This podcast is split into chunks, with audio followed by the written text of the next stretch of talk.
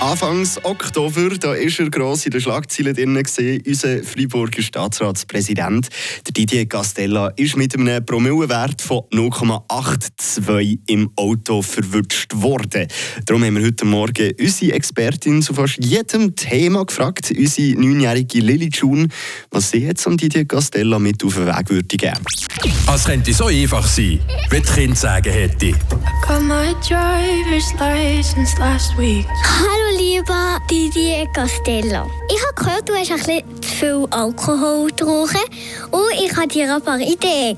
Zum Beispiel, du könntest ja mit dem Velo bis zum Bus fahren und dann mit dem Bus hierher kommen. Und Herr Didier, wenn ihr Angst habt, wenn dir Leute im Bus oder im Zug anquatschen, dann verkleidet euch mit einer blauen Perücke, einer Indianerjacke und japanische komische Hose.